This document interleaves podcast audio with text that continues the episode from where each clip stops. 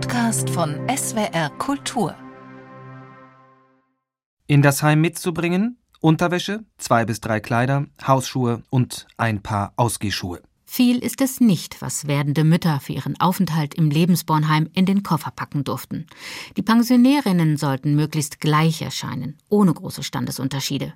Denn Teil von Lebensborn zu sein, bedeutete ohnehin schon privilegiert zu sein, erinnert sich Ruthit Gorgas an die Erzählungen ihrer Mutter dass das ideologisch begründet war, dass da Untersuchungen nötig waren, dass die Nazis für erbgesunden Nachwuchs waren und eine gewisse Elite haben wollten. Das hat sie mir schon erklärt.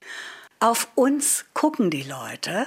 Wir dürfen uns weniger Fehler oder gar keine Fehler als andere leisten. In dem Sinn hat sie mich erzogen. Der Verein Lebensborn war für sogenannte Mütter guten Blutes gedacht, die mit ihren rassisch und erbbiologisch wertvollen Kindern den Nachwuchs für die zukünftige NS-Elite sichern sollten.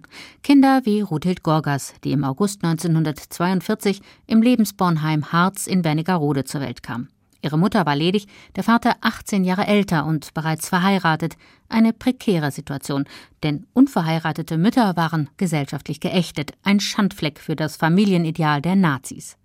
Vor diesem Hintergrund bot sich Lebensborn als diskrete Alternative an und war doch meilenweit davon entfernt, eine karitative Einrichtung zu sein, wie noch die Richter des Internationalen Militärtribunals in Nürnberg angenommen hatten. Denn der Verein sorgte sich längst nicht um jede unverheiratete Schwangere, sondern nur um ausgewählte, sogenannte erbgesunde Frauen, die in einem der 20 meist sehr einsam gelegenen Heime in Deutschland entbinden durften. Lebensborn kümmerte sich dann um alles andere, dank eigener Standesämter, sogar um die Geburtsurkunde. Bei unehelichen Kindern übernahm der Verein selbst die Vormundschaft. Und während die Kleinen im Heim betreut wurden, konnten die ledigen Mütter ihre berufliche und familiäre Situation klären. Am 12. Dezember 1935 war Lebensborn auf Initiative von Reichsführer SS Heinrich Himmler entstanden. Kinder zu haben sei eine Pflicht gegenüber Ahnen und Volk, betonte Himmler. Eine Art Edelbordell für SS-Offiziere aber waren die Lebensbornheime nicht, obwohl sich dieses Gerücht hartnäckig hielt, erzählt Ruthild Gorgas, die ihre Herkunft lange Zeit geheim gehalten hat. Nach dem Krieg waren wohl etliche Illustrierte, die immer wieder darstellen wollten, dass da Menschen zusammengeführt worden wären, um arischen Nachwuchs zu züchten. Und ich kam dann erst mal dahinter, dass ich da am besten mal nicht drüber spreche. Anders als die NS-Propaganda glauben machen wollte, hatten Lebensborn-Kinder keine glückliche, behütete Kindheit. Überfüllte Häuser, Verwahrlosung, schlechte Hygiene, eine hohe Kindersterblichkeit bestimmten den Alltag der Heime, vor allem in Kriegszeiten.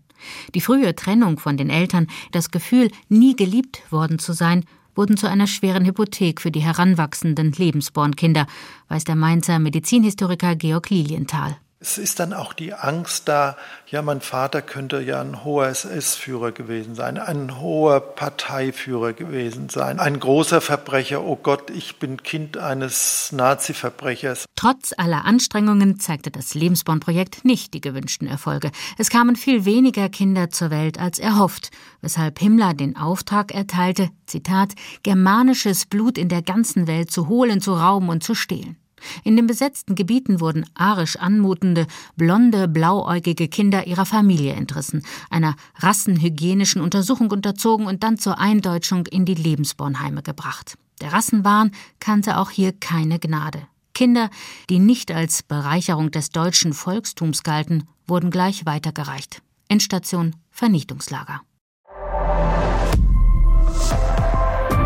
Zeitwort ist ein Podcast von SWR Kultur für die ARD.